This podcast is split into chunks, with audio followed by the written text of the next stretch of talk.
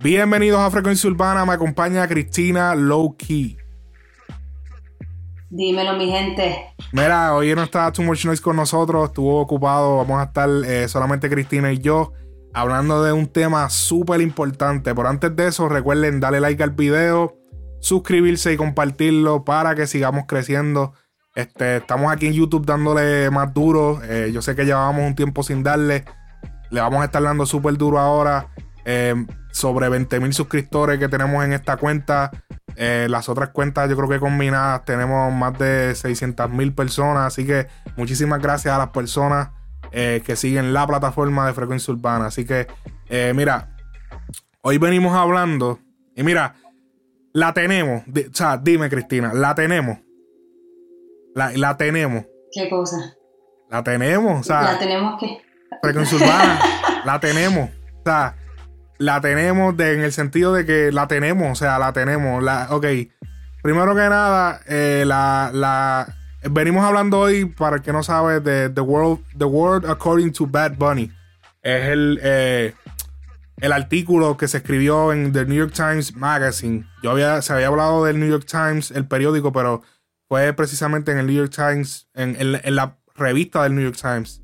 Eh, y lo escribió este, Karina del Valle. Eh, creo que su apellido, su, su, eh, apellido materno se, escribe se pronuncia Shorsky, Shorsky, Shorsky, si, si no me equivoco. si no, pues discúlpame ahí, Karina, pero la, la, que escribió el reportaje, Karina, nos tiró un shout out en Twitter eh, Skorsky, Skorsky. Skorsky, Skorsky, ok.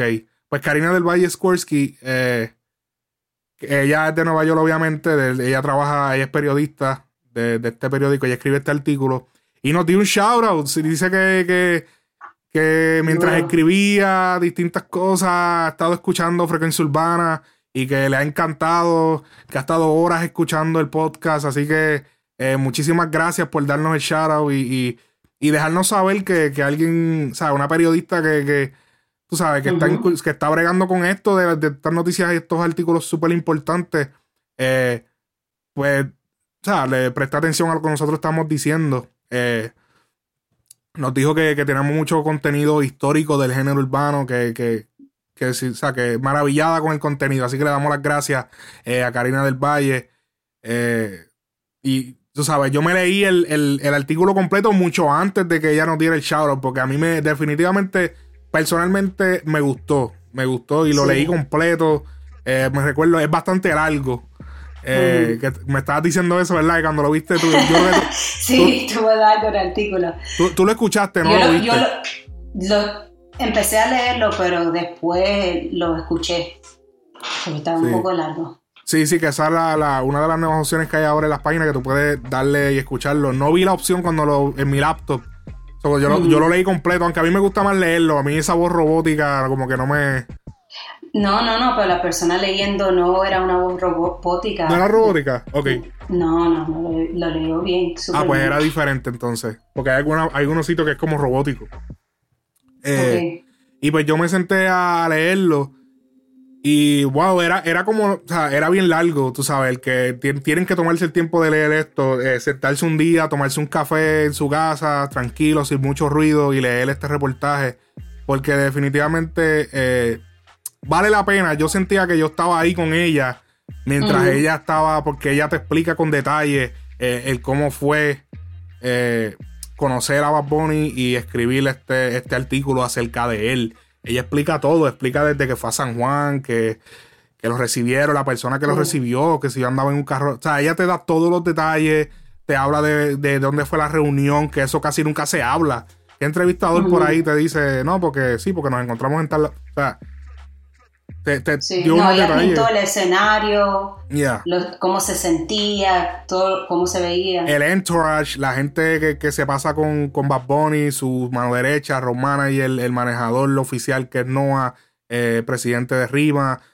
Fue, fue, un de, fue unos detalles brutales. La canción, por ejemplo, Si veo a tu mamá, que ella explicó que es como este muchacho de barrio, que la muchacha se fue del barrio y él se quedó y él fue novio de ella, pero ella tiene otra vida e-, ella le dio, ella, ella culto, ¿cómo es? Como culturizó, culturizó, culturizó esas canciones que, por ejemplo, tú las escuchas por encima y la gente no le da tanto detalle, la gente simplemente, pues, una canción que él dice que si vio a tu mamá, que es cierto. No, pero ella realmente le dio como un sentido que tú dices, ya, es verdad. Que ni nosotros en el análisis de nosotros como que le, le, buscamos. Yo no lo pensé de esa manera. Yo dije, wow, ¿cómo, cómo ella pudo sacar esos detalles y, y yo, yo, yo, sentí que el artículo era como un homenaje no solamente a Bad Bunny, pero a Puerto Rico y la cultura puertorriqueña. Porque tuvo ahí muchos detalles y mucho, mencionó muchos eventos y cosas que han pasado en Puerto Rico que han sido significativos para el país, pero también para Bad Bunny y ha influenciado su música. Sí, no, no, definitivo. Eh, eh dio, también muchos otros detalles que como, como es tan largo, creo que mucha gente no ha llegado a ellos. Eh, y yo creo que fue la parte del racismo, o sea, eh, la parte de, por ejemplo, cuando habla de Tego. Sí. O sea, él dice que, que, que Tego, él menciona en el artículo que Tego, cuando ya le está haciendo la entrevista, él dice que Tego era el único artista que le permitían escuchar en su casa porque a él lo ponían en la, en la emisora Top 40, la emisora pop que yo me imagino que era la Mega, una emisora de esas de esas emisoras pop. Eh, yo supongo que en el tiempo que él escuchaba a Tego, él tenía como algunos nueve años, ocho años, algo así o menos. Y pues la música urbana no era pop. O sea, para tú escuchar música urbana tenías que ir a 107.7. Era aparte. Eh, y entonces él decía que lo dejaban escucharlo porque a Tego sí lo sonaban en la emisora regular. Eso me hizo recordar el video de la, difícil, el principio del video de la difícil, cuando el muchacho le está diciendo, mami, mami, no, deja oh. eso. Yo, yo, yo, pensé cuando escuché esa parte del artículo y dije, wow, quizás eh, eh, esa parte fue inspirada de, su niñez. Sí, él dice que, si, si, era algo de urbano, era Vico sí cuando se entregó a, a la religión, tú sabes. Eh, él dice que la, canción que sonaba mucho era en que retosen, que eso es uno de los palos más duros de Tego, que el mismo Tego dice que está hasta alto de, la canción de Pa' que retosen, que él dice que esa canción ya lo tienen alto con esa canción que ya ni le gusta. Y es su canción más famosa que hasta el día de hoy tú pones esa canción en una discoteca y eso se va para abajo. O sea, eso es, la gente se emociona. Cuando se escucha el ting, ting. Eso es, esa canción es un clásico de la música urbana definitivamente. Y, él, mencionaba, porque eh, eh, sacó unos extractos del, reportaje que me parecieron interesantes, que él decía, e, ella mencionaba, todavía parece que el mercado valora más la versatilidad en los artistas blancos. Cuando digo blanco, en el contexto del Caribe, no me refiero a las mm. rígidas reglas de una gota que todavía parece determinar la mayoría de las discusiones raciales en Estados Unidos. O sea, ella lo que quiere decir es, eh, ya, me estoy, ya la estaba citando a ella, ahora estoy hablando yo. Ella lo que quiere decirle es que Benito es blanco eh, para nosotros los caribeños. Benito es blanquito, sea, Su color es blanco. Eh, y, por ejemplo, el Guayna es un blanquito, eso, eso, eso es blanco para nosotros. Blanco para Estados Unidos es una persona caucásica, de, que es anglosajona, que, alguien blanco que, es el verdadero blanco, porque el, Tú no puedes llamar a Bad un tipo blanco porque Bad no es realmente blanco, pero en el contexto de nosotros sí se podría decir como que él es blanco. Eh, él dice, muchos puertorriqueños, incluido Benito, dice ella, eh, son lo que aquí se llamarían mezclados, pero consistentemente se identifican blanco al, como, al ver cómo lo tratan, en comparación con los puertorriqueños de piel más oscura. Entonces, luego dice, en la actualidad hay algunas estrellas negras prominentes en la música urbana, incluido el trapero puertorriqueño Osuna y el cantante panameño Sech. Ambos han colaborado con Bad Bunny, así como una emocionante oleada de nuevos talentos en las Américas. Pero, por lo, pero los mayores éxitos de las listas internacionales, los embajadores del género, son el colombiano J Balvin y el propio Bad Bunny, Dadas las jerarquías que organizan la sociedad moderna, no es sorprendente que la música urbana se haya vuelto más blanca a medida que, haya, a medida que ha sido subsumida por el capitalismo global. Pero esta tendencia es difícil de tolerar, debido al génesis del género eh, que viene de los negros y todo eso. Ahí ella explica que que, que eh, eh, yo pienso que ya esto es más opinión de ella, de cómo ella lo ve. Ella, ella explica que pues que sí Osuna es exitoso, porque yo, ok, porque en Frecuencia Urbana publicamos la noticia de que mira, supuestamente, esto, y esto lo voy a decir más adelante, que voy a sacar otro extracto, pero dicen, dicen que Tego, dice Bad Bunny, que hay periodistas que le han dicho que Tego pudo haber llegado más lejos si hubiese sido blanco. La gente, la gente explotó en, la, en, en, los comentarios. Cuando lo pusimos en Instagram, la gente, ¿pero qué, pero qué es eso? Esa loquera, que si mira Sech, que mira Osuna. Ella lo que te quiere decir en esto es que si tú miras las listas, de las listas globales, no Puerto Rico, Latinoamérica, no, listas globales, los que siempre están número uno son J Balvin y Bad Bunny. Osuna está en la lista, pero nunca pasa de de cierta cantidad. Siempre es como que eh, siempre es J Balvin, J Balvin, J Balvin, Bad Bunny. J Balvin, J Balvin, Bad Bunny. J Balvin, J Balvin, Bad Bunny. Y, o Baby un Daddy Yankee, pero no, no, o sea, eso de esa manera ya lo vio. De que, mira, o sea, no veo a Zuna llegando como que no, no lo veo como que supere, siempre como que tiene un techo. Y ella entiende que quizá es el contexto racial de, supongo, ¿entiendes? Sí, puede ser. Yo, lo vi como que ella estaba haciendo ese, esa conexión um, de lo que ha estado pasando en estos tiempos con, you know, the whole Black Lives Matter y también haciendo esa conexión con la canción El, el compositor del año. Sí.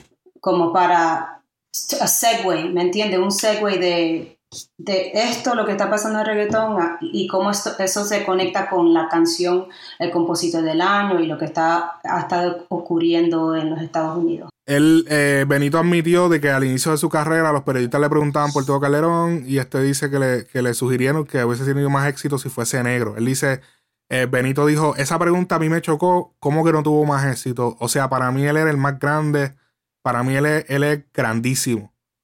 Eh, esas cosas me chocaban como, y como que no las entendía. Eso es solo ahora, después de haber pasado más tiempo en la industria, que ves esas dinámicas prejudiciales, que ves que esas, esas dinámicas prejudiciales son reales, aunque todavía lucha por articularlas con claridad. Su apoyo bastante tardío a las recientes protestas, porque después, eh, supuestamente, eh, pues Benito no, no, apoyó las protestas raciales de Estados Unidos como que con tiempo, como que no hizo no hizo una declaración como que él estaba desaparecido como él siempre hace y pues mucha gente lo, lo malinterpretó como que, ah, no te importa o tú eres racista o algo así. Pero, mm.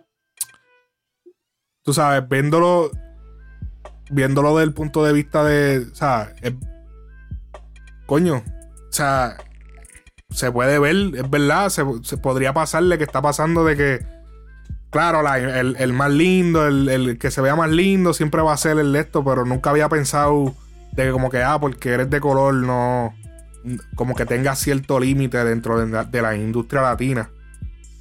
Eh, sí, bueno, yo con Bad Bunny y J Balvin, no es por nada, pero ellos son dos hombres simpáticos y esta es mi opinión como mujer y Tego no lo es tanto, ¿me entiendes? Ok. Entonces, Sí, no, es que. Y la, verdad es que es sex sells. Y la apariencia y todo eso. es lo mismo que pasa con las mujeres. marketable. Es lo mismo que pasa con las mujeres. Lo mismo que pasa con las mujeres. Si la mujer es, gordita o es que si de esto y que. No, no, ah, no, pues que. Entiende, como que siempre va a haber el revolú este de la imagen ahora con las redes sociales. De hecho, Pina había dicho en un momento de que trabajar una mujer artista mujer es mucho más difícil que trabajar un hombre. Yo lo había escuchado que él lo había dicho, que, o sea, esto es, otro mundo, es bien diferente porque la dinámica con tú siendo una mujer y ser artista es bien diferente porque, pues, sí hay mujeres que son lesbianas y le gustan las mujeres, pero usualmente a la mujer, la, mayoría, pues le gusta el hombre. Y a menos que no se identifiquen mucho contigo, de que yo quiero ser tú, Usualmente las mujeres son las que dicen, yo voy a pagar la, quiero ir para el concierto, yo quiero pagar la taquilla para ir para allá y llevan al novio y tú sabes. Así que eh, por eso hemos visto que a Nati Natacha, uno ve a Nati Natacha ahí bien pegada, pero ahora mismo, ¿cuándo, fue la última vez que tú escuchaste de un masivo que hizo Nati Natacha? ¿Tú, me entiendes? No estoy tratando de restarle mérito, pero estoy dejando ver para que vean que no es fácil, aunque ella sea la top Ella es la top de las mujeres ahora mismo. Que ella siendo la top y ven lo difícil que es el, el, mercado, siendo ella la top, porque ella casi no hace masivo. La mayoría de las presentaciones de Nati es usualmente que ella está colaborando. Yo, por ejemplo, la vi en vivo en el concierto de Osuna. Tú la ves con Dari Yankee en una presentación. Tú la ves en, en, un. Pero siempre, si ella canta sola, es en un venue pequeño. Porque no confían, no confían en el proyecto de una mujer de que haga música urbana y pueda llenar un sitio, ¿entiendes? Eso es difícil. Así que me alegra que haya salido la serie Bravas, que creo que ustedes grabaron un, un podcast sobre eso. Sí, hablamos este, Y, es súper interesante. Yo me, esa, eh, ya yo me la tiré completa la serie. Y. y oh, yeah. y. Está buena la serie. Y es súper interesante eh, y, es bueno que este tipo de proyectos se hagan para que se, se, se, cree más como que, como dicen, awareness, como, como, como que uno perciba de que, de que eso está pasando. Pero volviendo más al reportaje eh, que estamos hablando ahorita, que, que es The World According to Bad Bunny o El Mundo de Acuerdo con Bad Bunny, que ya le puso otra, otra traducción, pero eh, lo pueden leer en español, lo pueden leer en inglés, cualquiera de los dos idiomas. Importante que se sepa eso. Este, dice, esto dijo, esto dijo, esto fue una de las líneas que dijo que me, que yo dije, espérate, que hay aquí. Él dice, esto yo lo agarré de otra línea que no sé qué le estaba diciendo, pero él dice, por eso es bien diferente mi primer disco. Él está hablando de yo hago lo que me da la gana. Por eso es bien diferente a mi primer disco. Y me miro para asegurar, y me miró, ella dijo, y me él me miró para asegurarme de que yo entendí el mensaje. Y él le dijo, mi próximo disco no tiene nada que ver con yo hago lo que me da la gana. Sí. Mi próximo disco no tiene nada que ver con lo leyendo. ¿Qué tú piensas que, cómo tú piensas que va a ser su próximo disco? No sé, podría, podría ser lo que no quiera hacer Dogomar, lo que yo había mencionado. Esto yo lo había dicho Hace un par de podcasts en audio, lo dijimos en audio cuando estábamos todavía en audio. Eh, Don Omar tiene que... Sí, era un, podcast que cuando Don Omar recién estaba anunciando que él, iba a hacer su comeback y que iba a sacar música. Sí, sí. Él, tú sabes, Don Omar, yo la, la, la opción que yo, que yo dije de Don Omar era que tenía que irse flow Don Omar tiene, que, tiene que adoptar la música tropical de nuevo, que es la que está caída. Y Don Omar sabemos que es una bestia en eso. Entonces, ¿qué pasa? Baboni podría coger ese, ese lado también, ya que no lo está haciendo Don Omar todavía. Pero yo siento que Don Omar era como que es el tipo que, puede traer la música, la salsa, la, la bachata, la música, el merengue, eh, y traerlo de nuevo eh, a, a, los números, a traerlo de nuevo. Yo siento, va, va a atrasarnos un poco quizás, hay que ver cómo la combinan. Porque quizás los, norteamericanos yo no creo que consuman tan fácil una bachata. Hay que, tienen, que, tienen que fusionarla. Porque no creo que una bachata full te la puedan, o, una salsa full, hay, hay, que hacer fusiones. Pero siento que Don Omar era el tipo, pero pues, a Paponi lo puede hacer también, puede suceder eso, ¿entiendes? Pero eso yo lo había dicho unos cuantos atrás. Dime, cuéntame. Para mí, yo creo que él va a hacer un, su próximo álbum va a ser más pop, porque él ya hizo un álbum que era como trap. Ah, el segundo álbum se enfocó en lo que es el reggaetón. entonces, yo creo que, ¿qué falta? No creo que vaya a ser de la salsa porque no sé si Bad Bunny conoce lo suficiente de ese tipo de música. Nunca he visto que él haga algo como una salsa. No es como un Daddy Yankee o un Don Omar. No, lo estoy subestimando, pero no, no creo que él se vaya por esa área de salsa o bachata. Lo que sí creo que él hizo esa, esa canción con Dua Lipa y esa canción tuvo su éxito. Yo creo que esa va a ser la línea. va, se, va a ir por el gringo market, como se mencionó en el artículo, y, quizás va a ser algo más americano, más pop, más eh. appealing to a, global audience. Ok. Yo definitivamente, eh, yo creo que yo digo que podría hacerlo de la salsa porque eso es cuestión de agarrar esos par de salseros de esos y meterlos en un estudio y él, él va, yo creo que él lo puede hacer. Eh, yo no sé si él sería pop, no, no estoy seguro de esa vuelta. Si Sabes que ahora que tú dices eso, tiene más sentido porque si él verdaderamente tiene, que, que, sabemos que lo tiene, un estudio ambulante y está pasándose por todo Puerto Rico, que es la música, tú sabes, que sobresale en Puerto Rico, si no el reggaetón, es, la salsa. Sí. No, y lo que, que eso lo, lo, dijo, lo dice en el reportaje, que él le dijo que él tenía, que de hecho eh, eh, la, la, muchacha, eh, la, la, reportera, la periodista, ella fue la que, que que reveló al mundo que existía este, este trailer, donde era un estudio, que eso se me había olvidado mencionarlo en este episodio, lo habíamos mencionado en el Noticias, pero eh, eh, es un estudio ambulante que Vaponi tiene, que, él se mueve, que supuestamente había escuchado que era de rimas más bien, o no sé, pero es un estudio ambulante que está utilizando recientemente Bad para crear su música, ya que lo puede mover a cualquier sitio y tiene todos los equipos profesionales adentro. Así que eso es un éxito para cualquier artista definitivo. Aunque, para que lo sepan, muchos de sus artistas favoritos, las voces las graban en un Airbnb, para que lo sepan. Eso para que lo sepan desde ahora, tú que me estás escuchando. La mayoría de las voces de sus artistas se graban en una casa, en, la sala de una casa, en un cuarto de una casa, ponen el, el, seteo y se graba ahí. Ya eso de grabar en estudio, ellos van a los estudios para la vibra, de que ah, estamos en el estudio, la foto, el live, se acicalan, hacen un live pero no es necesario. Hacen esos retiros, esos retiros como hizo Rich Music con Dalex y se reunieron con todos esos productores y, compositores y como uh, Gigolo La Ex que también estuvieron sí. Eh, como en un, no sé a dónde, pero como se parecía, un resort y estuvieron ahí con todos los productores haciendo el álbum. Sí, no, Airbnb debería auspiciar a, a, auspiciarle las propiedades porque ellos graban todo, es así, ellos, esa es la vuelta, ese es el, flow. Ellos alquilan un Airbnb bien loco, bien, tú sabes, que, que, que, que los saque de su área de confort, los sacan de, se van de su casa, no están en su casa, tampoco están, están en un sitio como una, una casa que no es de ellos, pero están tranquilos en otro sitio, ambiente nuevo, le crean nuevas ideas eh, se imaginan cosas, ven películas, se meten en piscinas, hacen 80 mil cosas y, de, ahí crean. Y eso a veces más, más hace que fluya eh, la mente creativa mejor que en un estudio. Porque estás más cómodo, en el estudio estás forzado, ya que estás pagando por hora. O estás pagando por un día, o tienes que sacar algo porque estás pagando, tú sabes, estás pagando por ese espacio y tienes un ingeniero ahí esperando que, ¿entiendes? En Airbnb ellos están tranquilos, en la de ellos invitan los panas, están chilling. Y yo, pues dale, vamos a grabar, cállense, pa, y graba, pa, pa, pa, cállense. ellos cállense, y, y graban, y ok, y seguimos, y fuman, y esto, lo otro.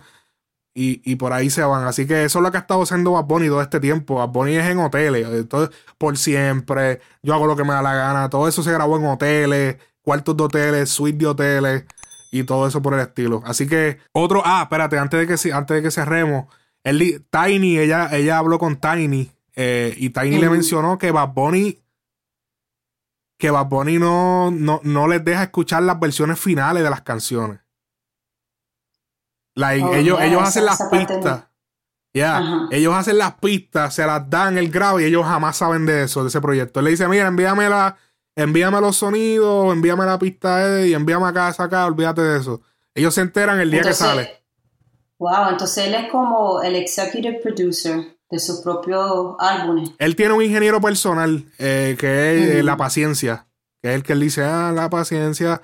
Ese es el ingeniero del personal, que ese es el que se encarga de darle los toques y grabar a, Benito. Y ese, ese es el que coge el verdadero trote, como decimos. Eh, como decimos nosotros, el ingeniero personal de él, que eh, siempre los ingenieros personales de los artistas, lo, que en un momento Luyan fue de Arcángel, esos son los que cogen el verdadero trote, el verdadero revolú, el corri-corre, demándame las voces, que si te enviaron voces de tal lado, que fulanito, que el revolú lo pasan esa gente, porque ellos son los que manipulan todo, todas las canciones de los artistas. Así que todo lo que está pasando por Benito también lo toca la paciencia, que ha sido el productor de él desde antes de Soy Peor, desde cuando él estaba empezando. Ese era su, ingeniero. Así que súper interesante este, este escrito eh, por el New York Times Magazine. Los invito a que lo lean. Está súper interesante. Mucho más de lo que nosotros podemos hablar aquí en media hora.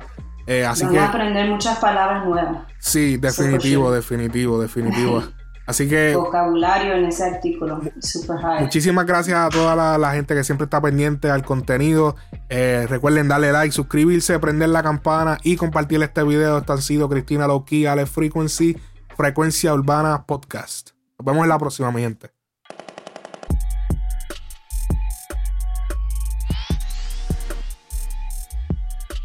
Frecuencia